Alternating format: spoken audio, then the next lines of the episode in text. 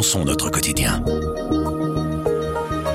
En football, rien ne va plus au Sporting d'Anderlecht. Les Bruxellois ont été battus cette semaine par Zulte Waregem. Une défaite de plus dans une saison qui s'annonce comme historique dans le mauvais sens du terme. Anderlecht est 13e, plus proche de la relégation que d'une place européenne. Les supporters en veulent à la direction, les joueurs paraissent perdus. Alors que s'est-il passé au sein du club le plus titré du royaume? Pour le comprendre, on est allé voir Christophe Berti. Avant d'être rédacteur en chef, il a été journaliste sportif et a suivi le club bruxellois. Je m'appelle Pierre Fagnard et vous écoutez Le Grand Angle du Soir. Bonjour Christophe. Bonjour Pierre. C'est la crise au Sporting d'Anderlecht Alors là oui, ça si c'est pas la crise aujourd'hui, il n'y a pas de crise. Crise qui est euh, à différents niveaux. Hein. Il y a une crise sportive évidente vu le classement de l'équipe. Il y a une crise financière qu'on connaît depuis euh, longtemps et qui explique en partie la crise sportive. Et je dirais même qu'il y a une crise de gestion, de ligne claire, comme on appelle ça, de la gouvernance en fait, euh, clairement. Il y a trois crises Anderlecht. D'abord, la crise sportive, c'est peut-être celle dont on parlera le moins. C'est un manque de qualité parce que c'est clair, quand on voit le classement auquel aujourd'hui se trouve le Sporting Anderlecht, c'est une place indigne de son standing. Ça c'est sûr. Je pense que le classement actuel d'Anderlecht est dû à un, à un mercato d'été euh, raté Anderlecht a acheté euh, Fabio Silva qui a, ne désire plus rester dans le club. Euh, Esposito, dont on a vu qu'il n'était pas à la hauteur des espoirs qu'on mettait en lui.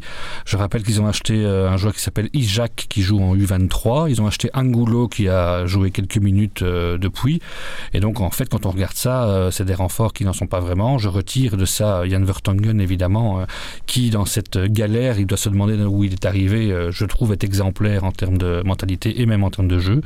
Et le jeune Ndiaye qui vient de Barcelone, euh, là-dedans, on ne peut pas demander à ce jeune homme évidemment de tout porter. Donc il y a d'abord pour moi, sur cette crise sportive, un mercato raté.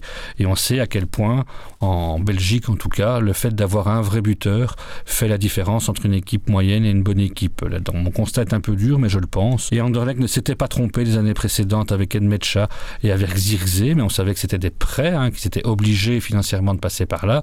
Ben, cette année-ci, alors Fabio Silva, on peut discuter, il a marqué des buts mais il n'a pas assez pesé. Et Esposito, je pense qu'il n'y a pas de discussion possible sur euh, le côté échec. Et donc voilà, en fait, ça. Et puis, il y a quand même euh, l'instabilité euh, qui est donnée dans cette équipe, qui est un petit peu ce qui se passe. C'est un peu la poule et l'œuf et le cercle vicieux. C'est quand ça va pas, on change beaucoup d'équipe, on change beaucoup de tactique, on change d'entraîneur. On change de président. On change de président. Donc quelqu'un, bah, pour en rester au sportif, comme y arrive Oscar, a dû, je pense, jouer à trois, quatre places différentes depuis le début de la saison. Pas pour l'excuser, parce que je pense aussi que c'est un peu euh, un échec pour Verskaren dont on, a, attendait sans doute qu'ils prennent davantage d'équipe en main. Et aujourd'hui, ben, il y a un manque de leader, il y a un manque de talent, il y a un manque aussi quand même de confiance. Anderlecht n'est pas aussi mauvais que son classement l'est aujourd'hui, mais il n'est pas aujourd'hui, c'est pas aujourd'hui une équipe capable d'être dans le top 4 et je suis même pas sûr d'être dans le top 8. Il y a un mercato raté, il y a une erreur de casting, une erreur de vision aussi euh, à long terme parce que quand Vincent Compagnie s'en va à la fin de la saison passée, il laisse pas du tout une équipe exsangue, et pourtant, Felice Mazzu arrive, auréolé d'un titre de meilleur entraîneur de Belgique, mais avec un profil qui colle peut-être difficilement à celui du club, et puis la mayonnaise n'a pas pris. Exactement, alors il ne faut pas non plus aujourd'hui euh, déifier le passé. Euh, Vincent Compagnie s'était mis beaucoup de gens à dos à l'intérieur du club euh, par son comportement aussi, et à ce moment-là, mais tout est relatif dans la vie, on trouvait qu'être troisième et être battu en finale de la Coupe de Belgique c'était pas assez. était un échec. Aujourd'hui, il serait très content d'être troisième et encore qualifié en Coupe de Belgique. Donc il est évident, en plus quand on voit comment compagnie peut évoluer en Angleterre, évidemment, ça laisse un peu perplexe.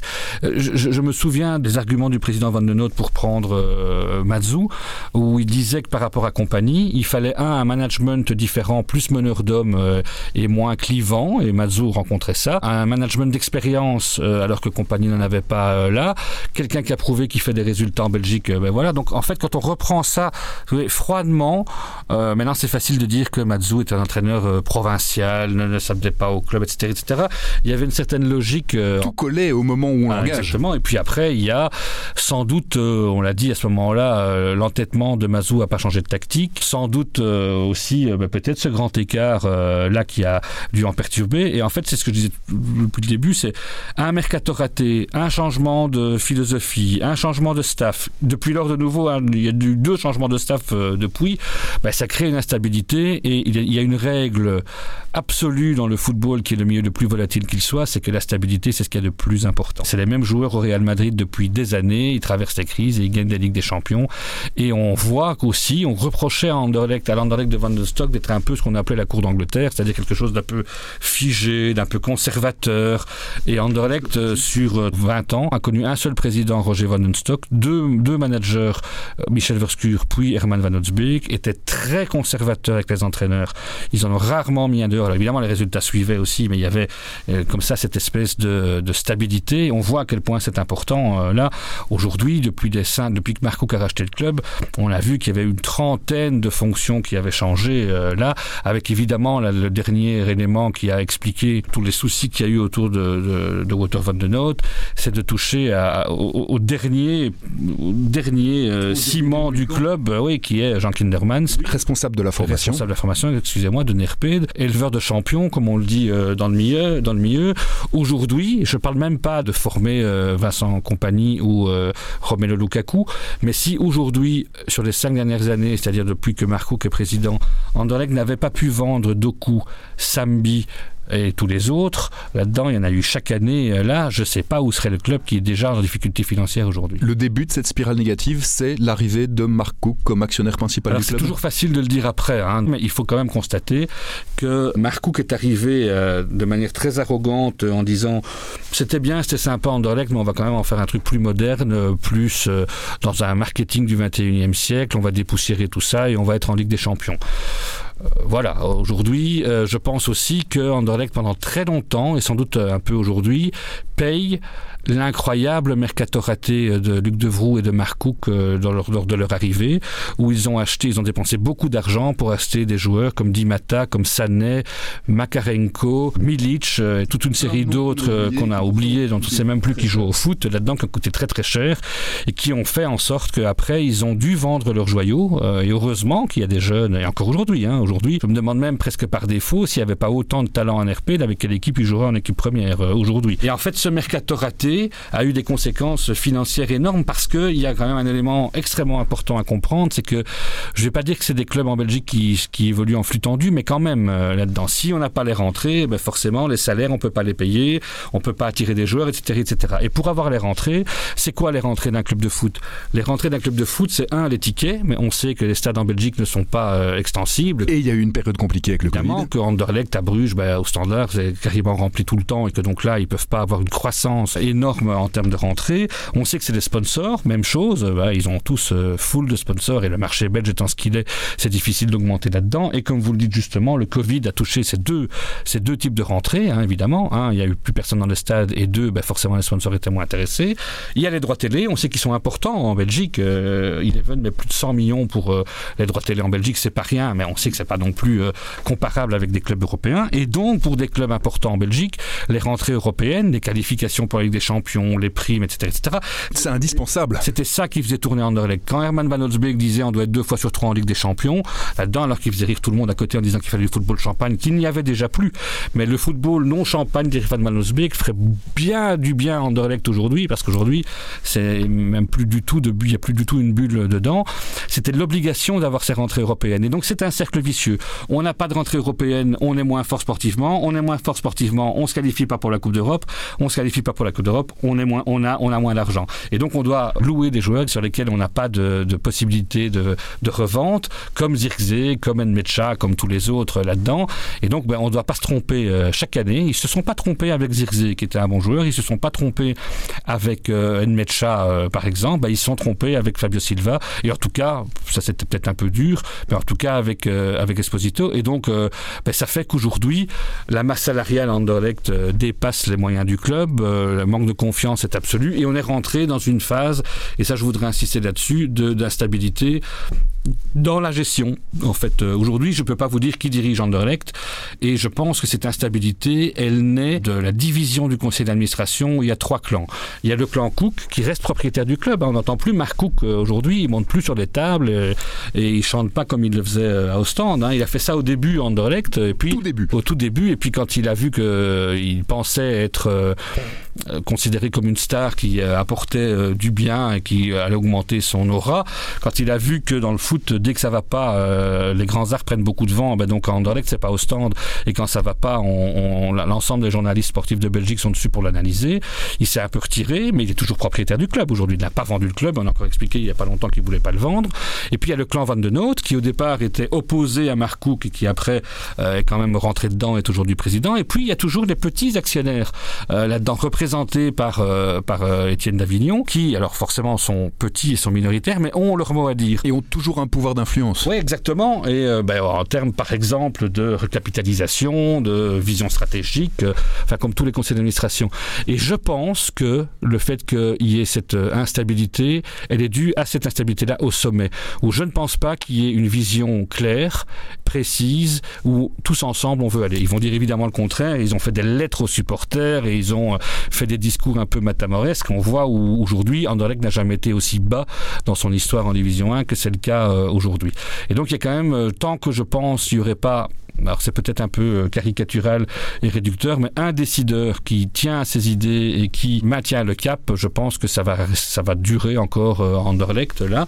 Et l'autre élément, c'est que pour euh, la, le succès d'un club de foot en Belgique, il faut à mes yeux deux choses un, un bon euh, financier, businessman avec une vision, et deux, quelqu'un qui connaît le foot.